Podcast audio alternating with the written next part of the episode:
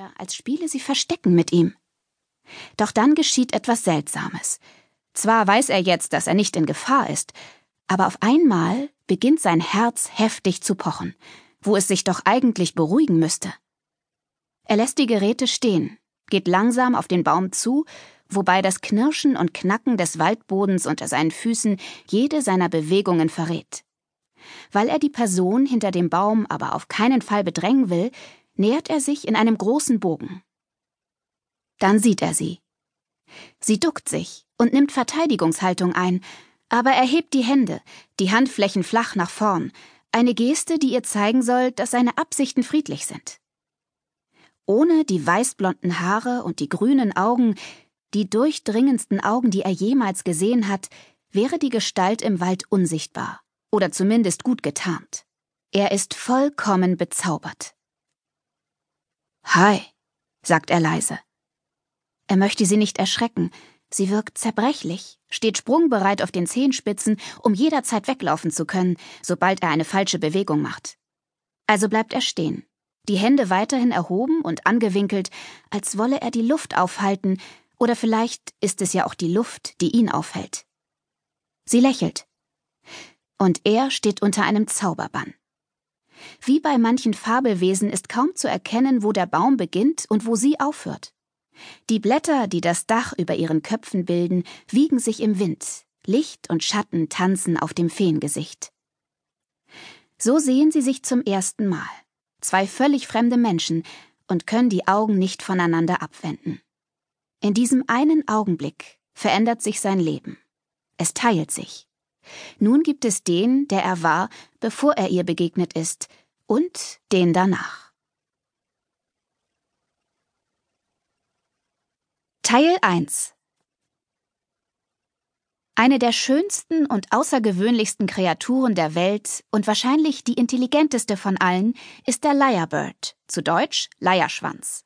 Ein wahrhaft unvergleichliches Wesen, ein großer Künstler. Der Vogel ist extrem scheu, unglaublich schwer zu fassen und gekennzeichnet durch eine außergewöhnliche Klugheit. Zu sagen, er sei ein Wesen der Berge, erklärt ihn nur sehr unvollständig.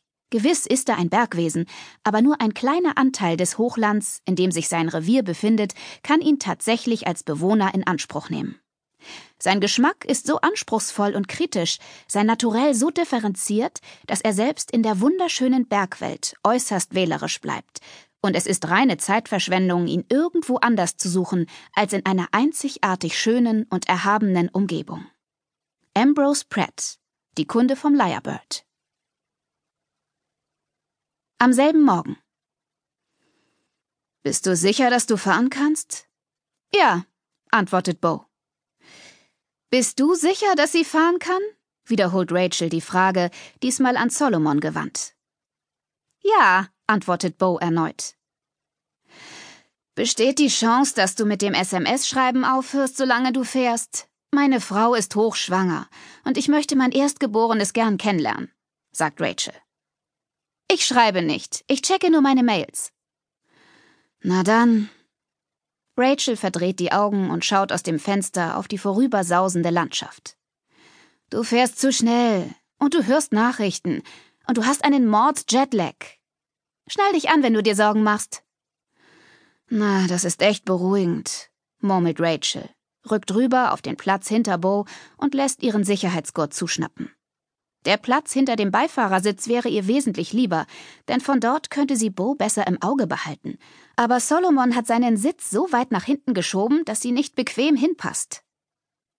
Außerdem habe ich überhaupt kein Jetlag, verkündet Bo, legt aber zu Rachels Erleichterung wenigstens das Smartphone weg. Doch noch während Rachel darauf wartet, dass Bos Hände wieder zum Steuer greifen, wendet Bo sich stattdessen dem Radio zu und klickt sich durch die Sender.